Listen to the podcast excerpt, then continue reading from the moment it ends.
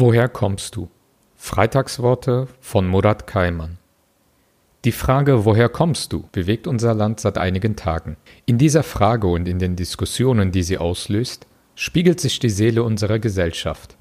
In den lebendigen und teilweise scharfen Debatten, die wir miteinander und viel zu oft gegeneinander führen, verkörpert sich der Zustand unseres gesellschaftlichen Zusammenlebens, wir leben und reden zunehmend mit dem Anspruch auf Widerspruchslosigkeit.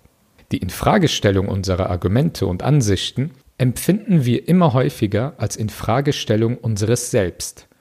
Im Disput legen wir es immer intensiver nicht nur darauf an, die Meinung des anderen zu widerlegen. Wir streben danach, den anderen selbst zu widerlegen, ihm seine Berechtigung anders zu sein abzusprechen. Wir werden in unseren Ansichten und unseren Meinungen immer absoluter, ohne die Möglichkeit des eigenen Irrtums in allen Momenten unserer Existenz als hohe Wahrscheinlichkeit mitzudenken. Wir bewerten das Handeln des anderen nach seiner äußeren Gestalt und setzen unsere Anschauung über diese Gestalt absolut. Unsere Wahrnehmung dieser äußeren Erscheinung des anderen wird zum unhinterfragten Maßstab unseres Urteils über ihn. Wir verdammen, was uns verletzt und feiern, was uns befriedigt. Weder das Recht noch die Offenbarung rechtfertigen diese Verengung der Wahrheit. Das Recht unterscheidet zwischen den objektiven Merkmalen des Handelns und dem subjektiven Willen des Handelnden.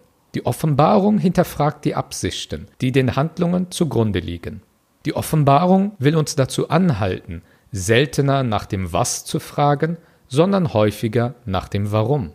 So blenden viele in der aktuellen Debatte um die Frage Woher kommst du die unterschiedlichsten Absichten aus, von denen diese Frage getragen sein mag. Es ist nur allzu verständlich und menschlich nachvollziehbar, selbst jenen die Antwort verweigern zu wollen, die mit den besten Absichten fragen. Denn die Frage nach Herkunft kann mit großen Schmerzen verbunden sein.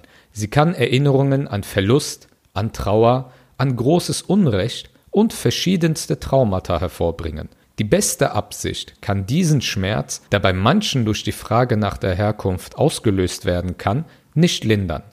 Manche unter uns meinen auch, dass die Frage nach der Herkunft für sich bereits den Gedanken der Ausgrenzung, der Delegitimierung einer gleichberechtigten Teilhabe an dieser Gesellschaft impliziere. Sie wollen diese Frage zurückweisen, weil sie ein Machtgefälle zu Lasten der Befragten konserviere. Die Verweigerung einer Antwort soll dieses Machtgefälle umkehren.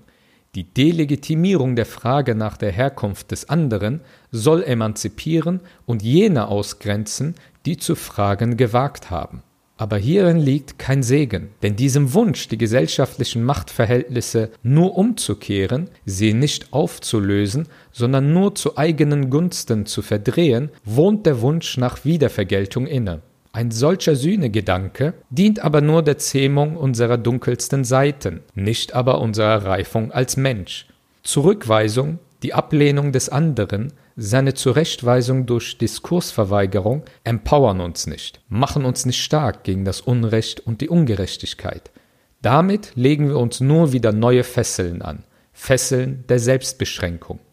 Die Unterstellung einer guten Absicht, die Überwindung der eigenen Verletzung und die Vergebung zugefügter Wunden können uns hingegen viel eher ermöglichen, das zu verändern, was wir beklagen. Abwendung ist Ausgrenzung und verhindert die Möglichkeit der Läuterung. Sie hindert uns daran, dass wir uns selbst und andere zum Guten verändern.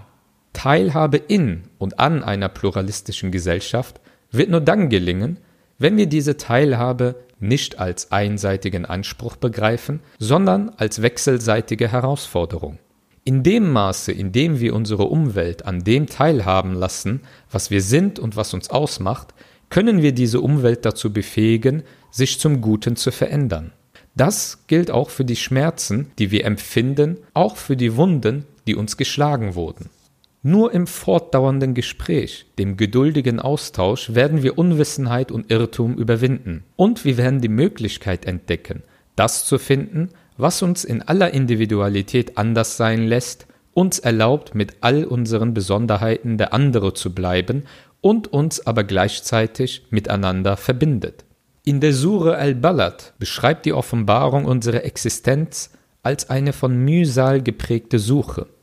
Sie verspricht uns nicht eine von Konflikten befreite, von Widersprüchen verschonte, von Verletzungen behütete Existenz. Um es mit den poetischen Worten der Übersetzung Friedrich Rückerts zu sagen, der versucht, die Reimprosa des Originals einzufangen, soll ich schwören bei dieser Stadt, beim Säemann und seiner Saat, wir schufen den Menschen zu harter Tat, meint er, dass niemand Gewalt auf ihn hat? Er spricht, oh, wie vieles Gut ich zertrat, meint er, dass niemand gesehen ihn hat? Wer hat ihm die Augen bereitet? und die Lippen ihm geweitet und auf den Scheideweg ihn geleitet. Doch er erklimmt nicht den hohen Rand. Weißt du, was ist der hohe Rand? Zu lösen der Gefangenen Band, zu speisen, wenn der Hunger im Land, den Weisen, der dir anverwandt, den Armen, der dir unbekannt. Wenn wir einander das Gespräch verweigern, wie können wir dann jemals entdecken, dass der biblische Text einen ähnlichen Schwur kennt? In Jesaja 58, 6 bis 7 heißt es: Nein, das ist ein Fasten, wie ich es liebe, die Fesseln des Unrechts zu lösen, die Stricke des Jochs zu entfernen, die Versklavten freizulassen, jedes Joch zu zerbrechen, an die Hungrigen dein Brot auszuteilen, die obdachlosen Armen ins Haus aufzunehmen, wenn du einen Nackten siehst, ihn zu bekleiden und dich deinen Verwandten nicht zu entziehen. Wir dürfen uns dem Erklimmen des hohen Randes, dem Beschreiten des steinigen Pfades nicht verweigern, wenn wir die Fesseln des Unrechts lösen wollen. Der Schlüssel zu unserem Zusammenleben liegt nicht darin, sich einander zu verweigern und zu verstummen. Wir müssen einander viel mehr Fragen stellen. Also fragt einander häufiger, woher kommst du? Was hat dich zu dem gemacht, der du heute bist? Und bleibt nicht bei dieser Frage stehen. Fragt weiter.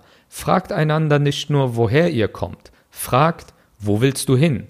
Was sind deine Ziele, deine Hoffnungen, deine Wünsche im Leben? Und fragt einander, wie kann ich dir dabei helfen, deine Ziele zu erreichen?